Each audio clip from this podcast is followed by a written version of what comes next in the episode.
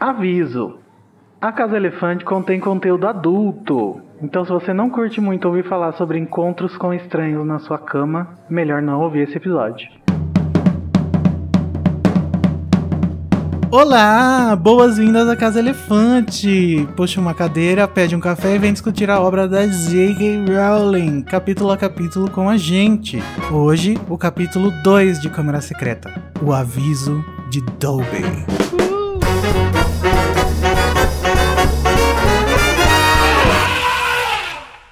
Alerta de spoiler. Os nossos episódios sempre levam em consideração os acontecimentos de todas as obras do mundo bruxo já publicadas até hoje. Então, se você não sabe que o Dobby é um elfo livre, recomendamos que você não ouça.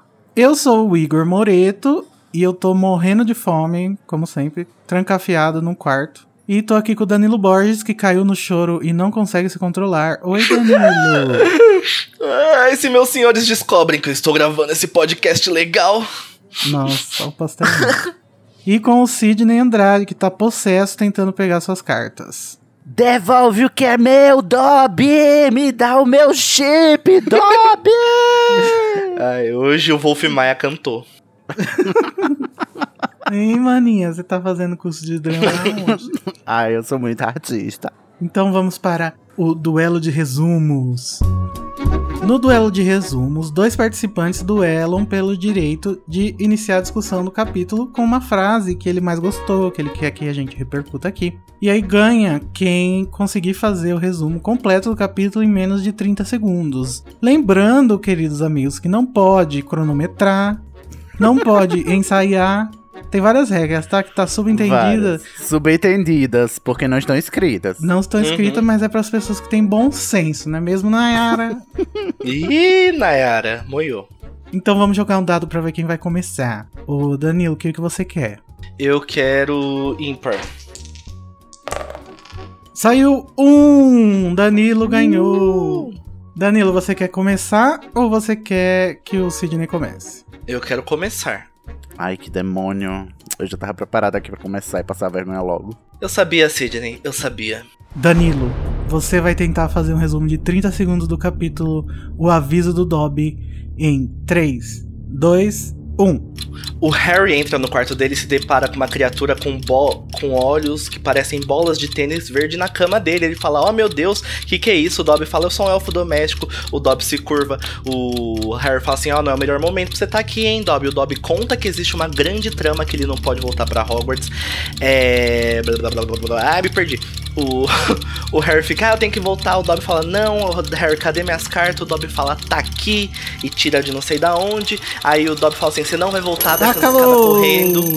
Nossa! Droga, droga, droga. tragédia. Esse foi o pior. Não saiu nem do quarto. Não dá, cara. Quando o Igor fala 3, 2, 1, é uma pressão muito grande. Parece que eu tô na prova da FUVEST. É não muito consigo. nervosismo. É por isso que a gente torce pra ser o host, pra não ter que fazer o, o- o resumo, entendeu? Aham. Então tá, Sidney, você tá preparado? Preparated. Então você vai tentar fazer o resumo de 30 segundos do capítulo Aviso do Dobby em 3, 2, 1, já! Naquela bad do capítulo anterior, o Harry sobe e descobre que na cama dele está um elfo doméstico todo sujo, todo cagado, com os olhos de bola de tênis. Aí ele faz toda uma investigação criminal CSI e descobre que o Dobby pegou as cartas que é dele. O Dobby diz: Você não vai voltar pra Hogwarts. Ele diz: "É, Mas me dá meu chip. Aí o Dobby diz: Eu não quero, eu não vou, eu não posso. Aí ele diz: Não, se você não vai se recusar a voltar pra Hogwarts, eu vou lascar sua vida. Aí ele pega o pudim da tia Petúnia, joga na cabeça dos Mason. O Harry, o Harry Acabou. ameaça ser expulso. E Nossa. perdi também. Nossa, O ruim. Sidney Foi muito dois ruim. teve Não- sorte que eu sou um péssimo adversário. Porque senão. Foi verdade. O Sidney teve sorte que não dá pra duas pessoas perder, né? Humilhados, Sid. Desculpa, gente. É porque sabe, sabe como é, né? Dobby mexe com nossos sentimentos. 10 pontos para a Grifinória porque o Sidney ganhou. Que absurdo! Socorvinha, não me respeita. É, porque se fosse pra Corvinal, o Danilo também ganhava, né? É. Ah, entendi. Se você curte o conteúdo do Animagos e quer nos ajudar a continuar produzindo, você pode nos apoiar através do PicPay. É só acessar picpay.me barra animagos e escolher o seu plano. Com a sua ajuda, a gente vai poder continuar produzindo conteúdo acessível e de qualidade para você. O endereço é picpay.me animagos. Harry conhece Dobby, o elfo doméstico, que o alerta sobre a existência de planos malignos. Porém, descobre que o elfo não é tão fofinho, já que estava escondendo as cartas dos seus amigos. Dobby tenta convencer Harry a não ir para Hogwarts por motivos de segurança, e vendo que não ia conseguir, causa uma confusão usando magia, fazendo Harry receber uma carta do ministério, além de ficar em cárcere privado por irritar o tio Walter. Tóxico. Cárcere privado. Mas, antes da gente falar sobre a toxicidade da família Dursley, que já é um costume comum aqui no começo de todos os livros, e no final também, às vezes. Vai ser até o Sim. final. Sidney, qual é a frase que você escolheu pra gente iniciar nossa discussão? Então, quero iniciar a discussão com a frase do Harry. Porque, assim, durante muito tempo eu fui hater do Harry. Aí, depois que teve um, um episódio da penseira do Harry Potter, Harry Thiago Potter, lá no Estação 93 Quartos, inclusive ouçam, eu virei um admirador desse menino, né, que sobreviveu. E aí, agora eu fico notando todas as qualidades dele. E aqui eu quero iniciar a discussão com essa qualidade de Harry Potter que ele já demonstra ter aqui com 12 anos de idade, né? No seu aniversário, inclusive, de 12 anos. Ele chegou no quarto, abriu a porta e começou a conversar com o Dobby, aquela coisa, né? Que ele nunca tinha visto, inclusive. E aí, pra começar o diálogo, ele faz uma coisa que a- a maioria das pessoas no mundo não fazem, que é parar e pensar. Vamos parar e pensar, não é mesmo? Harry chega para o Dobby e, pe- e pensa em perguntar o que é você, já que é uma criatura de uma espécie diferente da dele. Mas como se trata de um indivíduo, de um sujeito, o Harry diz assim: é melhor eu não perguntar o que você é, mas quem você é. E aí eu digo assim, gente, com 12 anos ele já sabe, né, que não pode perguntar bosta, não pode fazer pergunta imbecil. Eu admiro muito esse rapaz. O que, que vocês acham? Ah, eu super concordo. Eu acho que o Harry é um personagem muito virtuoso. Não tem empatia nenhuma que me faria pensar se um estranho estivesse na minha cama. Exato, gente. Ainda mais todo sujo e cagado como a descrição, né? Tipo, É, assim, mas o Harry, ele. Ele tem. E tanto é que eu até comentei isso no capítulo, que ele pensa pra falar quem é você ao invés de o que você é. Tanto por ele ser essa pessoa virtuosa, tanto pela falta de vivência que ele tem com o preconceito do mundo bruxo, que considera o Dobby só uma criatura. Uma, uma criatura de uma é, espécie inferior, né? Ele não sabe. Isso, isso. Porque ele não aprendeu. E é aqui também que a gente é, percebe, prezados, que preconceito né, e ódio, eles são aprendidos também. Porque o Harry ainda não aprendeu, não teve a oportunidade de aprender, porque ele não foi criado no mundo bruxo, que elfos têm que ser tratados com menosprezo e com humilhação, né? Que a gente, que a gente vai perceber que a, a comunidade bruxa ela é super tóxica. E tem várias é, categorias, né? Várias, é, várias discriminações. Nesse livro, principalmente, é quando a gente é apresentado a esse mundo novo. Só que o Harry, como ele não aprendeu o preconceito, ele não reproduz o preconceito. E daí você tira aqui, sabe? É, é, odiar também é, é aprendido. Então vamos ensinar as pessoas a não, né, ser preconceituosas, que dá pra Ah, ser, mas- dá pra fazer. O Harry tem um privilégio, uma vantagem, né? Que ele não foi criado naquele mundo. Exato, justamente. Uhum. Sim, a gente, a gente, a gente não consegue evitar o racismo, né? E, a, e o machismo, por exemplo. Porque a gente foi condicionado a ter essa mentalidade. O Harry já não. Engraçado que a outra pessoa que não tem essa visão sobre os elfos é a Hermione, que também não teve essa criação de achar que os elfos são inferiores. Uhum. É, inclusive só eles dois, porque os outros, todo mundo quer ter um elfo doméstico, né? É interessante como ao decorrer dos livros o Harry vai se tornando um- uma criança cheia de virtudes e como essas virtudes são totalmente opostas dos valores do Voldemort, que ele valoriza Uhum. coisas simples, inclusive um elfo.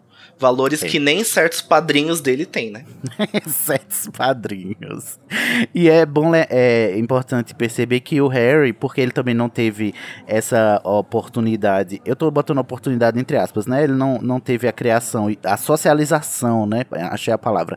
Ele não foi socializado pra isso no mundo bruxo, então ele não olha pro Dobby de cima pra baixo, porque por mais que às vezes assim, no- nesses é, preconceitos e discriminações que a gente passa a- é, no dia a dia, por mais que a gente não, não seja ativamente preconceituoso, porque a gente, como o Igor tá falando, né, a gente foi ensinado a ser assim porque a sociedade é assim, né? A gente ainda que inconscientemente ah, meio que olha de cima para baixo, né? Por exemplo, se você tá no, numa posição de privilégio em relação a outra pessoa que é menos privilegiada que você e você tem que fazer um esforço ativo para olhar de igual para igual. E o Harry não, ele já olha de igual para igual. A primeira reação dele é parar e pensar, eu não devo perguntar o que é isso, eu devo perguntar quem é você, porque não é um, não é uma coisa, é um sujeito. E aí eu deixo a É. dica, né, prezados? Vamos parar e pensa, dois minutos, dois segundos antes de fazer a pergunta, tá bom? Eu tô falando isso enquanto pessoa com deficiência que tem que né, responder várias perguntas idiotas diariamente. Eu acho interessante que até o Harry, que ele- ele não tem esse viés implícito, né?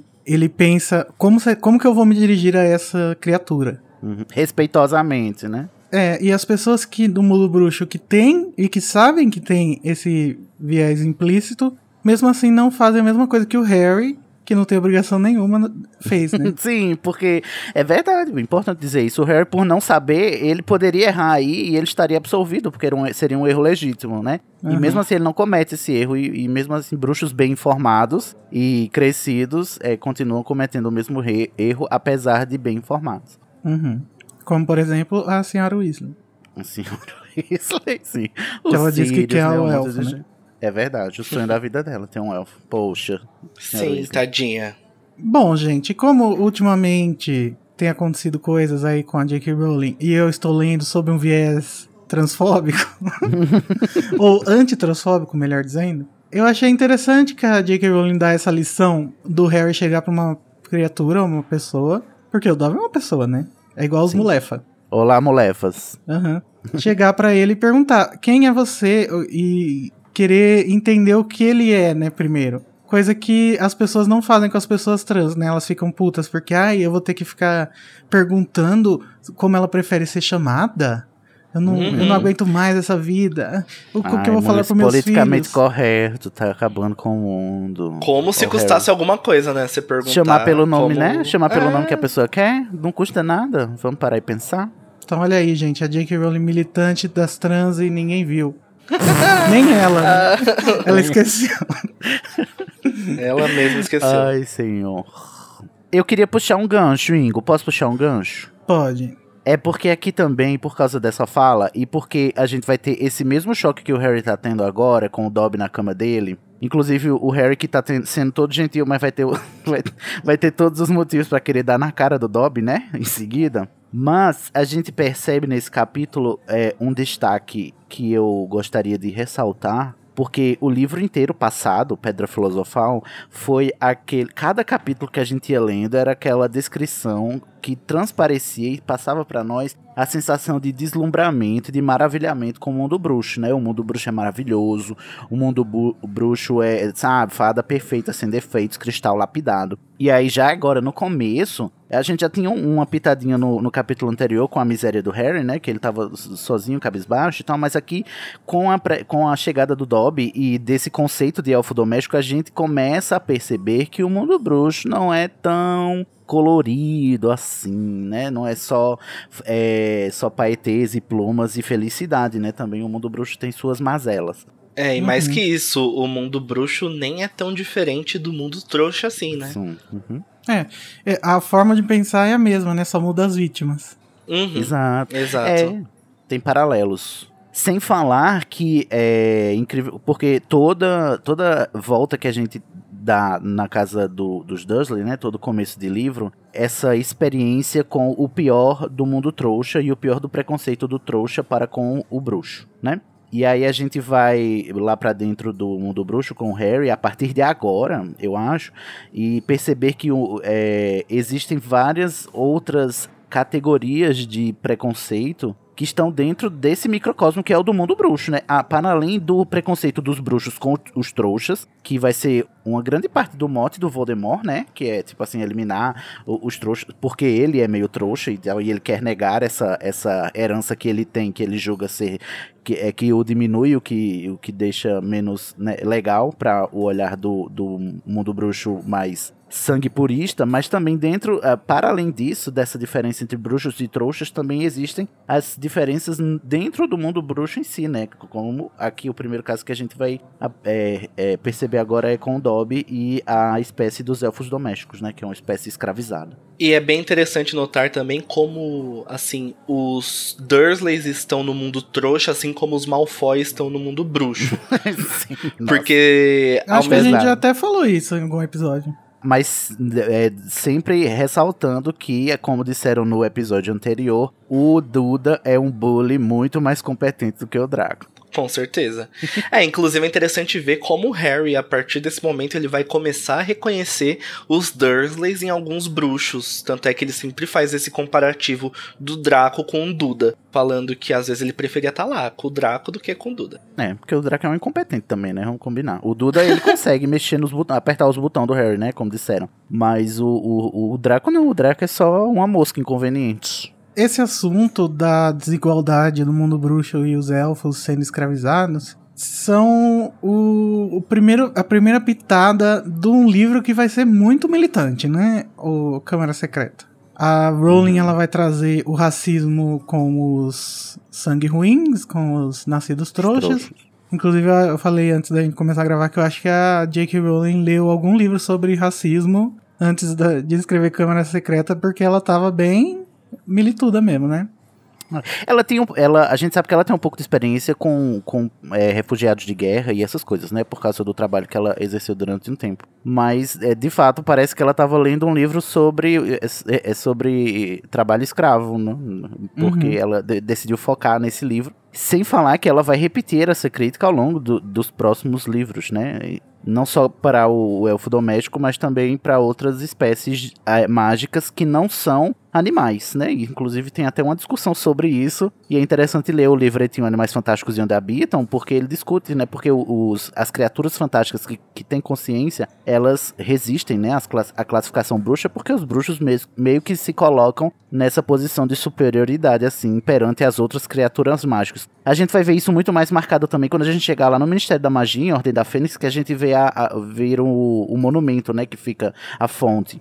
Uhum. Que, né, os bruxos estão lá imponentes e, e o centauro, o elfo e o duende estão lá é, rebaixados aos pés dos bruxos, né? Isso é muito marcante ao longo da obra inteira e é por isso que eu gostaria de marcar aqui, prezados ouvintes, que hoje em dia eu não consigo achar um, no mínimo inocente, pessoas que vão dizer que não se pode politizar Harry Potter. Porque pra mim é perder o ponto completamente da história. Porque a, a, a gente falou no, li- no livro anterior que é uma história sobre morte e sobre re- superar a morte. Mas, sobretudo, é uma história sobre resistência. E sobre é, resistir à, opressão. E, tipo assim, pra mim, hoje em dia, é impossível eu não ler politicamente Harry Potter. E eu fico chocado é, já com pessoas que dizem assim: é só um livro de fantasia, a gente não pode politizar. Nossa, que eu acho até uma ofensa pra Rowling, sabe? Assim, enquanto, para além dos, dos problemas que ela tá apresentando hoje em dia, ela já politizava a obra dela infantil desde o começo, desde o primeiro já era um pouco político, o segundo aqui é quando ela escancara pra mim, pra desenvolver nos próximos, e eu acho, sei lá, meio desrespeitoso você achar que você não pode politizar Harry Potter quando a autora tinha toda essa intenção. É, e a gente menciona sempre a Ordem da Fênix, né? Porque é o mais explicitamente político. Mas tá desde aqui, né? Não, não existem elfos e pessoas nascidas trouxas na nossa realidade, mas isso é obviamente uma alegoria a racismo, né? Pra eles é, é, é como se fosse uma raça diferente de pessoas. É, como não existe, a gente não tem palavras, né, pra classificar. Mas, é, se fosse usar um termo do mundo real, seria o, um tipo de especismo, que é como chamam. Hoje na discussão vegana, né, é tipo assim, o, o- os maus tratos aos animais e você achar que o ser humano é uma raça superior de animal perante os animais que não são humanos, é, é chamar, esse preconceito é chamado de especismo. Eu acho que se a gente extrapolar, a gente pode é, aplicar esse conceito no mundo bruxo, porque são espécies diferentes, né? É, mas acho que a maioria dessas pessoas que dizem que Harry Potter é só fantasia, elas na verdade estão negando, né, a realidade do livro. Eu até entendo quem queira ler só como valor de entretenimento, mas eu acho meio Uhum. impossível. A não ser que você seja uma criança Não, muito sim, inocente, é- que você não não acho- faça essas ligações, sabe? Eu não acho que eles não estão negando, eu acho que eles não têm a capacidade intelectual de entender isso, entendeu? Pois, mas tem gente que nega. Tem, eu, o, ah, porque, sim, assim, claro. Eu entendo você não perceber, porque eu acho que você precisa aprender a ler politicamente as coisas para perceber. Uhum. Mas o que, me- o que me incomoda não é você não perceber, é você negar e dizer eu não posso ler Harry Potter polita- politicamente porque ele é um livro infantil. Aí você está cagando com a obra e, e com a, a, a importância que a obra tem e a discussão que ela, que ela traz, inclusive para crianças. Então, é, não tem uma pesquisa que diz que, que leitores de Harry Potter são mais tolerantes às diferenças, né? Não, não, não tem Sim. esse, esse resultado. Então, assim, é, por mais que seja nas entrelinhas e você tenha que ser adulto para perceber, a própria exposição a essa discussão meio é, é, já é, meio que assim só disfarçada dentro do plot fantástico a criança já entrando em contato com isso ela já assimila que olha só discriminar pelas diferenças é errado eu não devo fazer isso isso é feio isso é coisa que o Voldemort e a turma dele faz não não quero fazer né? Olha, e até mesmo, pensa o quão importante é uma criança ler esse trecho que o Harry pensa, para e pensa. Não vou perguntar o que é, e sim quem é. Tipo, uma criança de 12 anos, às vezes ela nunca teve um contato com outras pessoas, com o mundo lá fora, e ela pode até se assustar quando se deparar com pessoas que têm Com a deficiência, diferença. com a Uhum. diferença em si. Mas se ela já leu isso em Harry Potter quando, ele é, quando ela é pequena, inconscientemente ela já vai estar mais ela já leu é, ela pode pensar e falar, eu quero ter os mesmos valores do Harry, então. Não, e vou ela já leu, é. sobretudo, na postura do Harry e na postura da Hermione, que, tipo assim, diante da diferença, eles reagiram dessa maneira. Vou me espelhar neles, que são os heróis da história, né? Ou seja, Harry reizinho. Rei da militância, né? Rei o que o Do- já não militante. podemos dizer o mesmo do Dobby, não é mesmo? O Dobby nesse capítulo tá só o descansa militante. Descansa, militante. Gente, porque assim, o Dobby aqui no segundo. É porque a gente vai amar o Dobby no, é, no final, né? Por tudo que ele vai nos fazer passar e sentir, e a devoção que ele tem. Não devoção, né? Mas assim, a admiração que ele tem pelo Harry. E o amor, né? Que ele vai sentir pelo Harry. E é que ele já mostra o amor que ele tem por- pelo Harry só pelo que ele representa, nem por ele conhecer o Harry, né? Uhum. Ele não conhece o Harry Potter, ele só sabe da fama do Harry, mas é, só por isso ele já o admira. Aí ele vai passar a amar o Harry quando ele passar a conviver com o Harry ao longo dos livros. E é por isso que a gente ama o Dobby. Mas aqui no, em Câmara Secreta, a gente deve admitir que é difícil. Né, de conviver com o Dobby, que tem as melhores intenções com as piores execuções, não é mesmo, prezados? Então, é, eu, eu fiquei com uma dúvida. Eu não sei se isso é resolvido depois. Faz muito tempo que eu não leio esse livro, porque esse é o livro que eu menos gosto, eu acho, da série. Ah, eu também. Desculpa, gente, quem gosta, mas vão ser 18 semanas excruciantes. Mas eu queria entender o que que o Malfoy disse pro Dobby. Tipo, será que o Malfoy, o Lúcio, manipulou o Dobby pro Dobby achar que ele tava sendo altruísta indo atrás do Harry? Ou será que ele falou pro Dobby fazer isso? Ah, eu acho que Não. esperar isso é muito do, do- esperar muito do Lúcio. O Lúcio é burro. Eu acho que o Dobby foi por vontade própria. Eu acho que teve aquele momento Westworld que ele despertou. Uhum, e sim. ele foi atrás do, Do- do é, Harry. mas eu tenho a impressão que ele foi porque o, o- fazia parte do plano do Lúcio, não? Não, não, Não. O Lúcio, inclusive o plano do Lúcio é o plano moda caralha. O plano dele é literalmente É só jogar o livro Quirrell. dentro de Horror. É igual do Queer, exatamente.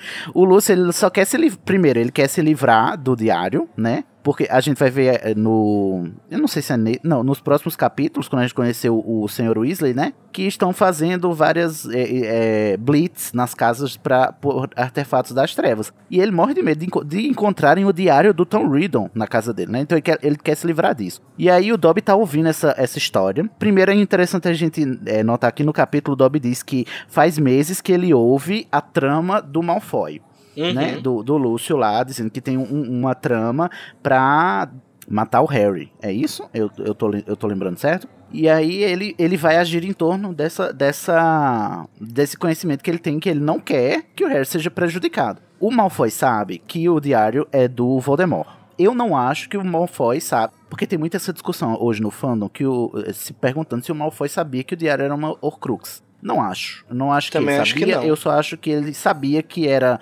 do Voldemort e sabia que o Voldemort era poderoso bastante pra fazer um estrago só com o diário. Porque o Voldemort não disse nada, né, sobre Horcruxes a ninguém. Acho que o Lúcio ficou anos e anos tentando jogar feitiços no diário e não foi capaz de sentar, abrir e escrever: Oi, sumido, tá por aí? Não, calma, eu acho. Eu, bom, eu não sei, eu acho que essa discussão é pra outro capítulo, né? Senão a gente vai acabar com a Ah, discussão sim, do é. outro capítulo. Não, mas é, Queimando mas, é, pauta.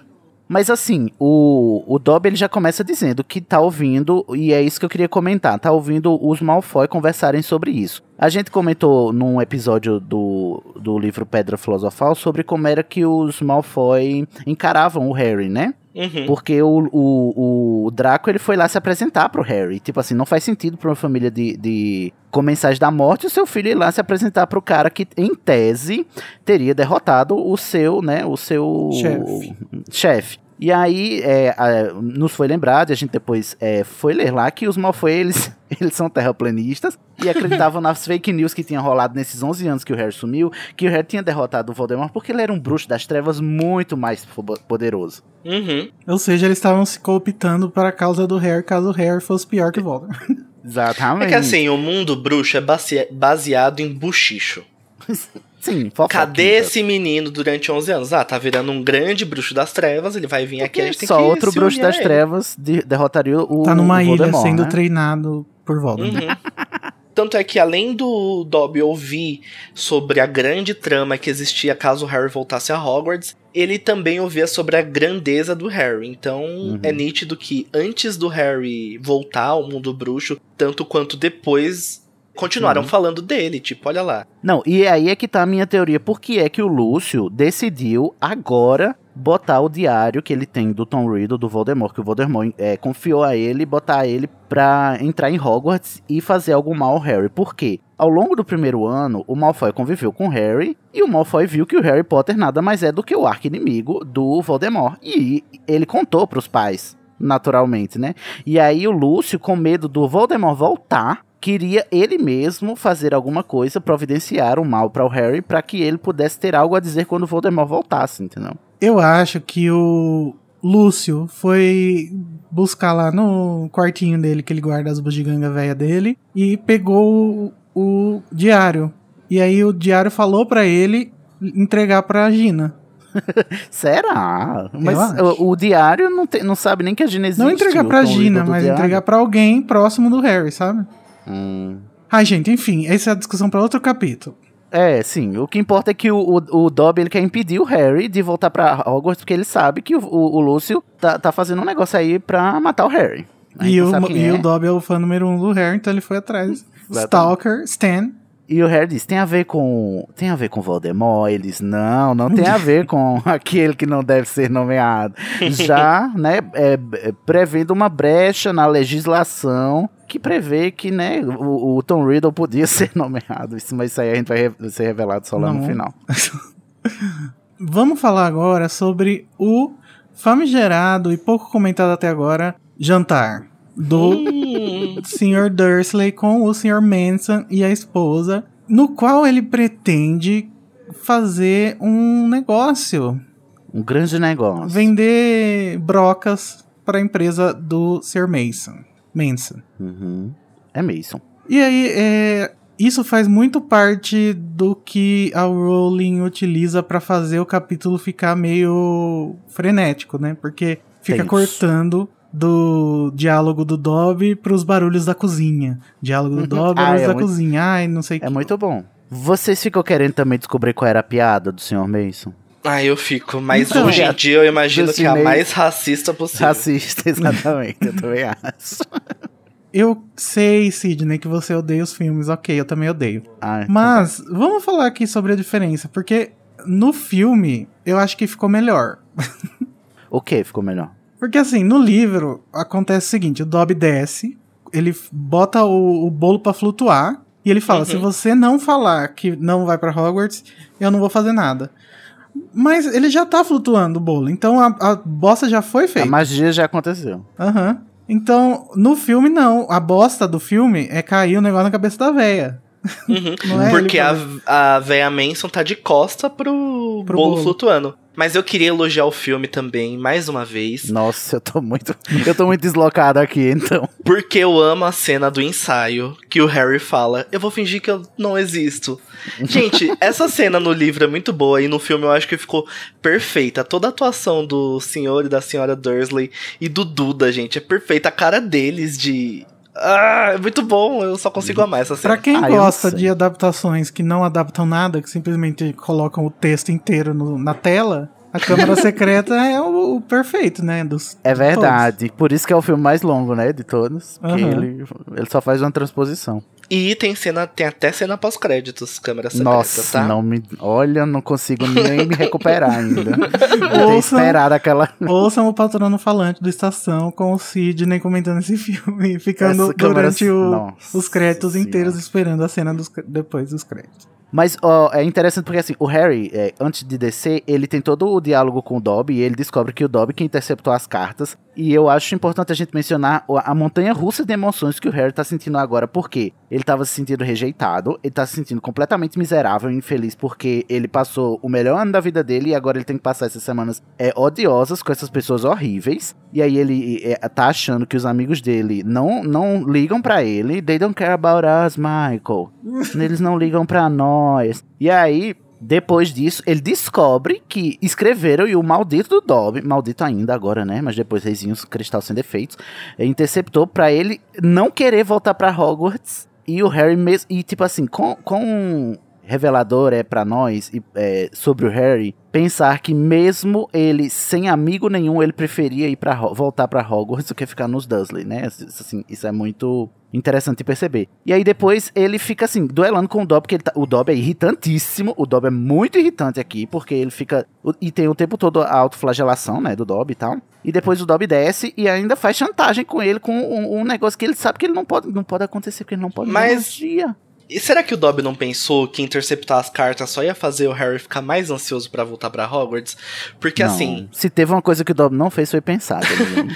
porque assim, é, é até bonitinho ver como a relação da Hermione, do Rony, do Harry tá, essa relação de amizade foi bem construída, que o Harry tá sem contato nenhum, ele tá isolado, ele tá em ele já tá em cárcere privado antes do Dursley Uhum. prender ele. E ele fala, enquanto o Dobby tá falando com ele, ele não tá nem aí, porque ele só queria ver os amigos dele. E eu acho muito fofo quando fala que pensar na Hermione doía e quando pensar no Rony doía, porque é exatamente Uhum. isso, isso que acontece quando você tá com saudade de pessoas que você ama e pessoas Não, que e te fazem bem, de dói. barriga? Aquela dorzinha de barriga que você sente quando você sente saudade de casa? Eu imagino que é essa Sim. dor, entendeu? De homesick. Exatamente. Ele Como tá diria o Code, homesick. Enfim, Dobby não pensou no plano, né? Só fez o Harry passar um verão todo morrendo de ansiedade, porque as Maltratou coisas todas deles estavam ali pertinho, ele não podia tocar em nada, não podia falar com os amigos. É, e E o tinha que plano do Dobby ainda família. não acabou, né? Vai dar mais treta ainda. Não, é. Vai durar até a metade do livro, né? Gente, Os maltratos. o Dobby é o cebolinha do mundo bruxo, só o plano É, infalível. e... ai, Danila, obrigado. O Dobby, Os planos infalíveis do Dobby. Gostei, amei, vou adotar o Cebodob. E a Wink é a, a Magali, só que ao invés de comer, ela bebe. Ela Ah, tem... Tadinha. da Tadinha Wink. da Wink, gente. Eu, eu shippo esse casal, inclusive, Dobby e Wink. Wobby. Ai não, o Dobby é gay. Dobby é bi. Ah, pode ser. Dobby. O Dobby é o que ele quiser, ele é um Dobby. elfo livre. Ele é um elfo livre, é verdade. Nossa. Ele é. Não nesse momento, né? Então ele é não binário. Ele é não, ele é não binário, Pansexual. pansexual, poliamoroso. Nossa, livríssimo. E americano. Nossa. Aí, com a- aquela, aquele. Assim, todos os planos do Dobby são péssimos. Inclusive o do jogar o bolo no chão, gente. O que, que ele está ganhando com isso? O bolo no chão. É só atormentar a vida do Harry, né? Porque, assim, no filme, eu entendo, jogou na cabeça da senhora Manson. Isso é.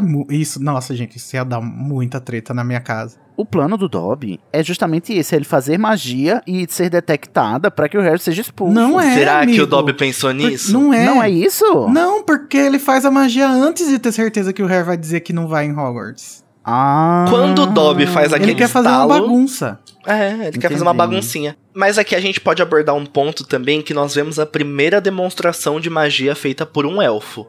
Isso vai Sem ser que varinha, Isso, né? sem varinha, pisando em todos os bruxos que não acreditam nos elfos. E é interessante como já mostra que os, os bruxos subestimam os elfos e os poderes que eles têm, né? Exato. Porque assim, até o momento a gente só sabe que os que os bruxos, né, fazem magia. Mas no decorrer da saga a gente vai descobrir que outro, outras criaturas, outros seres também fazem magia e como a sociedade bruxa poda esses seres para que eles acreditem que não seja possível. Nossa. É um tipo de lavagem cerebral que todo, toda supremacia faz nos seus opri- oprimidos, né? Que é pra eles acreditarem que eles não são capazes. Tanto é que o Dobby vai sofrer disso, o mesmo depois de ser liberto no final do livro, porque ao longo dos outros livros, toda vez que ele fizer alguma coisa que vai le- relembrar ele que ele tá sendo é, rebelde, ele vai instintivamente tentar se punir, né? Uhum. E, e como, como introjetar essa mentalidade de você ser subjugado e você ser é, subalternizado, ela fica tão entranhada na psique da pessoa que Sidney, é difícil. Acho que você tá lembrando errado, porque depois do, do segundo ele não se pune mais, não. Ô Igor, francamente, seu ignorante, você não lê não? Tipo assim, no futuro, quando ele diz que o, o Dumbledore, o, o Dumbledore emprega ele, e aí o Dumbledore diz, não, você pode até me chamar de caduco, aí quando ele fala, quando ele, só de cogitar, chamar o Dumbledore de caduco, ele já, já instintivamente Verdade. tenta se punir, o Harry tem que se segurar. Eu lembro também de outra cena em Enigma do Príncipe, que o, o Dobby, o Harry pede pro Dobby vigiar o Malfoy, e quando ele vai dar o, o, o relatório, né, ele vai, ele tenta se punir, o Harry impune, impede, porque o Malfoy era o ex- ex-mestre dele, né. E o, e o Harry tem que estar segurando o Dobby pra, pra ele não se machucar, pra ele falar o que o, o Malfoy tava fazendo. Verdade, desculpa, é eu que tô errado. Mas é interessante como, como isso fica claro assim, de- do tipo assim, não é só uma questão de você se reconhecer como uma minoria é, subjugada, porque o trabalho de, de introjetar uma mentalidade que você mesmo se subjuga é muito mais poderoso, né? Nossa senhora, e eu acho que isso. hum, Nossa, muito pessoal, gente. Igual CD Hum. Britney Jean. Pessoal. Isso me atrasou a minha vida muito, sabe? Eu- Uhum. Toda a homofobia que tá dentro da minha cabeça, que foi me, me enfiada dentro da minha cabeça na vida, Sim. eu acho que fez eu me atrasar muito na vida. Eu porque acho que é se por põe em e- dúvida, E, né? ainda tá Você me se- atrasando, sabe? Eu não acho que eu, que eu É um 100%. processo constante. É. né? Não, e, e, é, eu diria que é pra vida inteira, Igor, quem, quem tem esse tipo de experiência. Eu que também, não sei se vocês já repararam, sou gay, né? Sou homossexual. Eu também. E além de tudo, sou uma pessoa com deficiência. É, tem muito disso, de você é, se menosprezar instintivamente. E é um trabalho diário de você se lembrar a si mesmo que, que você já se libertou disso. Você já é um elfo livre. E você não precisa se autoflagelar por causa dessa mentalidade que o seu opressor é, introjetou em você. É, e só que o pro- problema é que mesmo que você aceita, o, o opressor não para, né, de introjetar. Não para. Então, E sem falar que também tem aquelas pessoas que são subalternizadas e que acabam comprando o discurso do opressor porque é mais fácil para facilitar a vida, como a Uhum. gente vai ver que é o caso do monstro, né? Sim. Que é aquele que assimila o discurso e, e idealiza o seu opressor porque isso é facilitar a vida, né? Porque brigar contra a opressão é mais difícil, né? é, quando, quando eles vão visitar os elfos na cozinha no quarto livro, todos eles são assim, né? Tanto que Sim. quando, quando eles fazem menção à liberdade do Dobby, o, o, o- É uma vergonha para eles. é, né? todo Assim, mundo quer bater no Dobby, né? O Dobby é meio que um páreo entre os elfos, né? Porque ele é livre como outro. Ele é tipo. Ele é o elfo que saiu da caverna de Platão, né? Ele voltou, É aí tá todo mundo. "Ah". Gente, Dobby é o filósofo. Mas eu gostaria de falar também que, apesar de tudo que a tia Petúnia é, ela é uma ótima anfitriã. Porque o bolo caiu, ela foi buscar bombom. Justiça pra Petúnia. Como são as ironias, né, do mundo? Porque o bolo caiu, a senhora Manson ficou de boa. Agora só foi aparecer uma coruja. Que a grande ironia não era nem o bolo cair, porque o senhor Dursley falou: ah, não, é meu sobrinho lá, gente. Não, calma, Mas mas, a- a- ninguém Nossa. viu o bolo cair. Não, eles vêm. Não, não. E o Só bolo ouve o cai na cozinha. Não, ninguém viu que é por mágica que o bolo caiu, né? Ele Mas eles vêm, sa- o bolo caiu. Não vê, O- o não. eles caiu. estão eles estão no- na sala de jantar e o bolo cai na cozinha. Eles veem sim, o, o- assim, não se não fica não fica para eles claro que foi uma mágica, mas o fica claro que o Dobby fez é, para culpar o Harry, né? Fazer parecer que o Uhum. Harry quem derrubou o bolo. É que na E minha aí- cabeça tá aquela cozinha americana do filme, que dá pra ver a sala Dá pra ver tudo. e dá pra ver Sim. tudo. Mas realmente pode ter sido só o barulho. Mas mesmo assim, é irônico notar que. Ai, Sr. Dursley, você não ia fechar esse negócio. Porque foi a fobia a pássaros que a mulher do Sr. Manson tinha que fez. Não foi nem o Dobby ter causado tudo aquilo, não. E pior de tudo é que é fazer parecer que foi de propósito, né? Que tipo de piada é essa, ô Walter? Você botando assim uma coruja que a minha. sabendo que a minha esposa. Tipo assim, eu acho que nem o Walter sabia, né? É. Mas sabia que a minha esposa tem fobia a pássaro. E tipo assim, quem tem fobia a pássaro, gente? Como assim? E você faz isso, vão embora. Chega, basta, muda Brasil. Aí eles vão embora. E aí chega a carta e o tio Du, e o, e o Harry tonto, porque o Harry é tonto, mas não é pouco tonto, né? Ele, ele é a fada da inclusão, mas ele é muito tonto, que ele pega a carta e lê em voz alta. Pra Puxa, que você Harry. foi falar em voz alta a carta que te expulsa de Hogwarts, Harry Potter?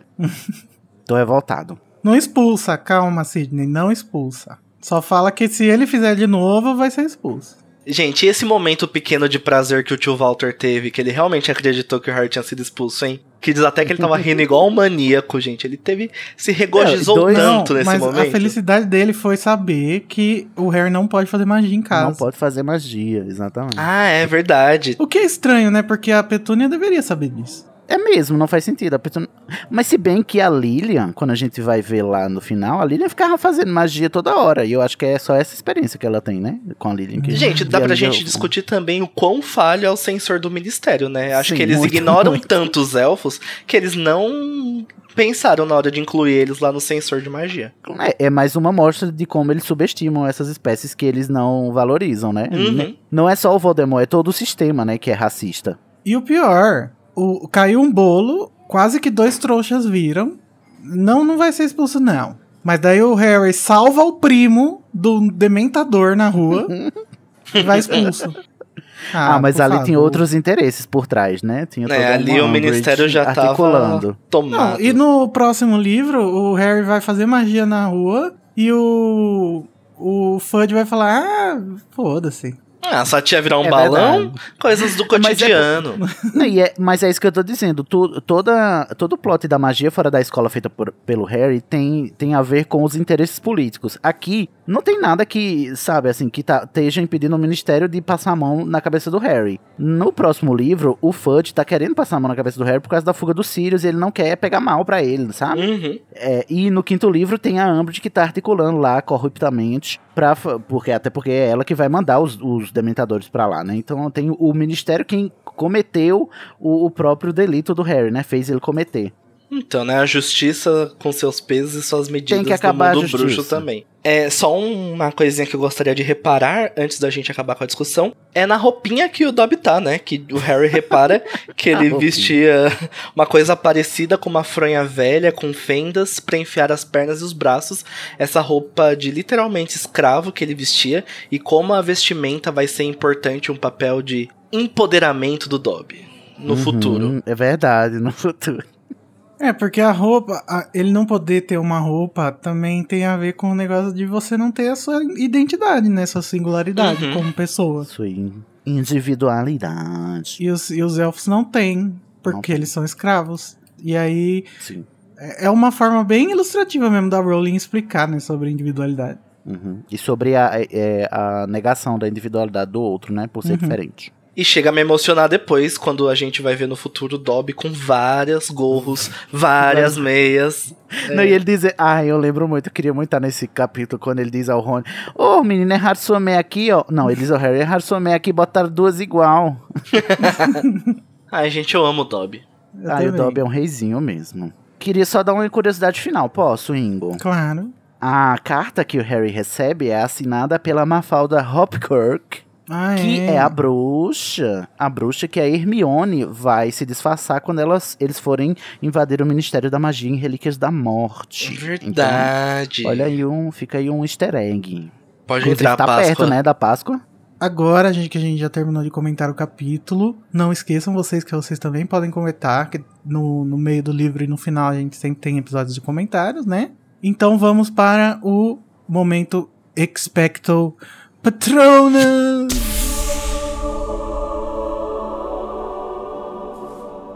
Gente, o momento Expecto Patrono é o momento em que a gente, cada participante, escolhe uma frase que foi a mais legal, a que ele mais gostou, a top. Então vamos começar com o Danilo. Danilo, qual foi o momento Espectro Patrono pra você?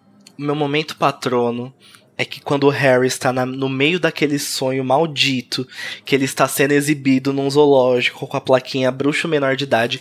Inclusive, gente, isso diz muito sobre o, o que o Harry vive, o cárcere, faz até uma analogia com o livro anterior.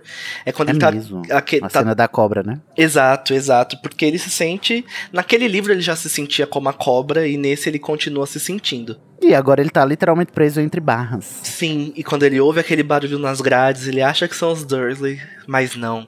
Ele abre os olhos e quem ele vê? Rony Weasley num Ford Anglia voador, melhor pessoa do mundo, Não, salvando seu No amigo. Ford Anglia, não. Só no próximo que a gente Ele vai só saber. vê o Rony, não vê o. Ah, é, ele só vê o Rony. Aí, então. spoiler, Danilo. por Desculpa, favor. galera! Spoiler do capítulo seguinte. Mas eu acho muito fofo, porque, coitado, né? Ele já passou por tanta coisa ruim. Em apenas dois capítulos, que ver aquele cabelinho ruivo deve ter sido um alento pro coraçãozinho do Harry. Lá vem meu ranço, ó. Ele já passou por tanta coisa ruim que até ver o Rony é coisa boa, entendeu? Ai, eu. Ah, não. Cancelado, Sidney. Tchau. Desculpa, gente. É força do hábito. Então, Danilo, o meu espectro falando também é o Ronald. Porque pra mim o Ronald é o melhor personagem da série. Nossa. Então, Ih, quando ele aparece, ele vai ser meu espectro patrono. E outra coisa. É, gente, A pessoa, quando ela quer afrontar, ela vai Agora, à distância. não, né? falando- Sidney sério. tá tendo um infarto. gente, falando sério agora. Isso significa muito pra amizade deles, porque o Harry não respondeu nenhuma carta. Você imagina o Rony entrando em desespero, porque não sabe que o menino tá vivo, não sabe se o que, que tá acontecendo. E ele vai até na puta que pariu resgatar ele, gente. Nossa, eu achei É, fofíssimo. é verdade. É fofo mesmo, porque ao invés dele achar que o Harry está ignorando ele, não, ele diz: não é possível que o Harry está me ignorando, é Aham. meu amigo, eu vou salvá-lo. Sabe Verdade. quando você vai pra balada com seu amigo e ele não responde se chegou em casa no WhatsApp? Você devia fazer igual o Rony na casa dele, ver se ele tá vivo dele. Ou na se tá em janela. coma alcoólico. É, bate na Por janela. favor, gente, diga que chegou em casa depois da balada, eu, eu rogo. E você, Sidney, qual o seu? Ah, o meu patrono vai para o Harry empoderado, né? O Harry fada sensata, Harry aventureiro igual a Dora. Porque ele para e pensa. Vamos parar e pensar. É sensato eu fazer esta pergunta? Não. Então não vou perguntar uma coisa totalmente escrota. E vou fazer uma pergunta decente a essa essa pessoa que está na minha frente, que é diferente de mim, com a qual eu não sei interagir, mas que nem por isso eu preciso desrespeitar perguntando o que ela é, vou perguntar quem ela é. Esse pra mim é o momento que brilha, o capítulo. Lacrou. Harry humano. Humano. Somos todos Harry. Então, já que todo mundo tá com o coração quentinho, vamos esfriá-lo. No momento. Porque aqui a gente termina com tristeza. Ah, eu acho que devia ser o contrário. Boa ideia. No momento, Avada Kedavra. O momento Avada Kedavra é o contrário do momento Espectro Patrono, onde a gente pensa em coisas horríveis. Coisas que a gente precisa pensar pra conjurar um Avada Kedavra. Começa pelo Sidney. Meu Avada Kedavra, como não poderia deixar de ser, né? Sempre no começo ele ganha um, né? Que é o Walter. Walter vai sempre ganhar avadas aqui. Porque quando o Harry é pego, spotted, né? No meio do bolo, todo cagado. E aí eles acham que foi o Harry quem, quem derrubou o bolo. Pra disfarçar, fazer vista grossa, ele diz que o Harry. é, Ele dá a entender que o Harry tem problemas mentais, né? Ele é perturbado e tal, e por isso eles escondem. Tipo assim, tudo errado nessa frase. Tipo, primeiro, ele usa uma deficiência pra justificar uma atitude ruim. Depois ele diz que é por causa dessa pretensa deficiência que o Harry tem que eles escondem o garoto, ou seja, e os Mason nem aí, tipo assim, é mesmo, se eu tivesse um filho, né, perturbado mental, eu também esconderia, tipo assim, tudo errado essa, com esse povo, toda a vara que dava em todos os Mason, em todos os, os Dursley capacitistas do caralho. E o seu, Danilo? Então, meu Avada Kedavra é pra escravidão dos elfos. e Nossa, parece até, faça um desejo, a paz mundial, o fim da fome. o fim da escravidão dos elfos e especificamente o alto flagelo que eles têm, porque me dá agonia toda vez que o Dobby começa a se bater, eu tenho que von- vontade de pegar ele no colo e falar tá tudo bem. Mas Em mesmo geral. assim ele ia continuar se batendo, não É. ia adiantar. Uhum. Meu, meu avada vai pra sociedade bruxa então, né? Porque fez isso chegar onde chegou. O meu Avada Kedavra é parecido também. Desculpa, Danilo, tô roubando tudo, o seu. Mas Ih! é pro. Mais especificamente para os mestres de elfos que abusam dos seus elfos. O que não deixa. Sirius Black!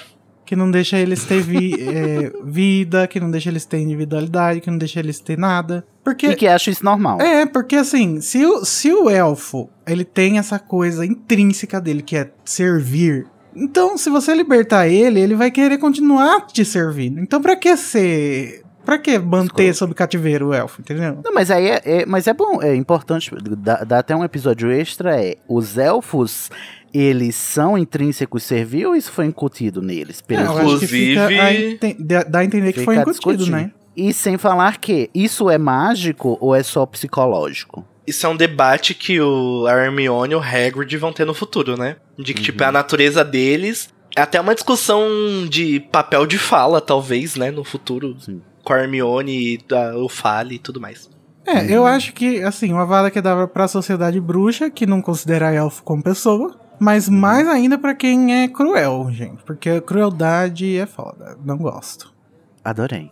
É isso aí.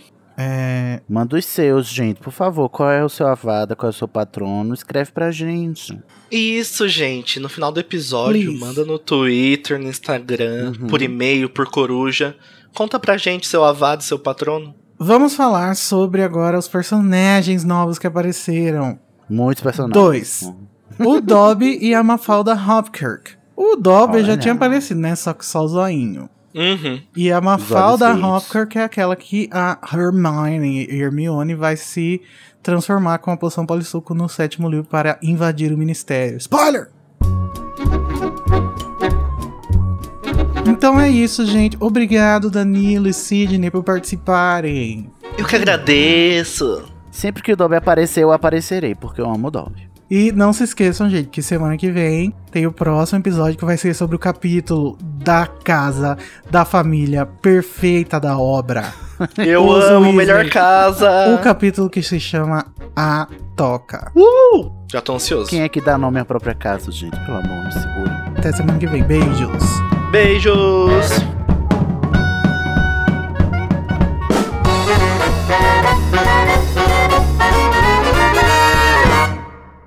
Ô, gente, qual que seria o contrário de Arrilia? Um exalta-lia? Porque eu amo o apelido Mione e eu vou defendê-lo. Não, a Relia pra Mione, que ninguém fala essa porra em inglês. não tem Mione. A Relia Mione. Mas Mione é muito chamar Mione. fofinho. E só vai chamar nesse livro porque nos outros ela esquece que ela Não, chama assim. Não chama nada. Só a Lia que inventou isso, gente. Mas eu acho de ótimo, porque Então quer dizer que agora o Rubio é a Mione. É, exato. Tem- só, e só nesse livro. Miones de New Miones Rubio. de New Rubio. Ai, ai. Eu não aguento, Lia. Não, gente, eu achava muito estranho esse Mione quando eu era criança. Ai, gente, eu sempre Mione. gostei de Mione e pensei que era um apelido normal. Não, eu até gostaria se existisse na no original o apelido da Hermione, mas ele chama ela de Hermione toda a vida ali, inventou, tirou do cu. Não precisa tirar do cu as coisas, Lia. Assim como a planta símbolo de Hogwarts. A planta a planta símbolo de Hogwarts. Esse podcast é produzido pelo animagos.com.br. A direção é feita pelo Igor Moreto e Sidney Andrade. A produção de pauta é da Fernanda Cortez. Carol Lima, Danilo Borges, Igor Moreto, Júnior Code, Larissa Andrioli, Nayara Sevciuk e Sidney Andrade fazem assistência de pauta e apresentação. A identidade visual é do Edipo Barreto. A música tema Song of India, originalmente executada por Ableton's Big Band, teve a engenharia e gravação pela Telefunken Electroacoustic, foi mixada por Igor Moreto, que também faz a edição e finalização do podcast.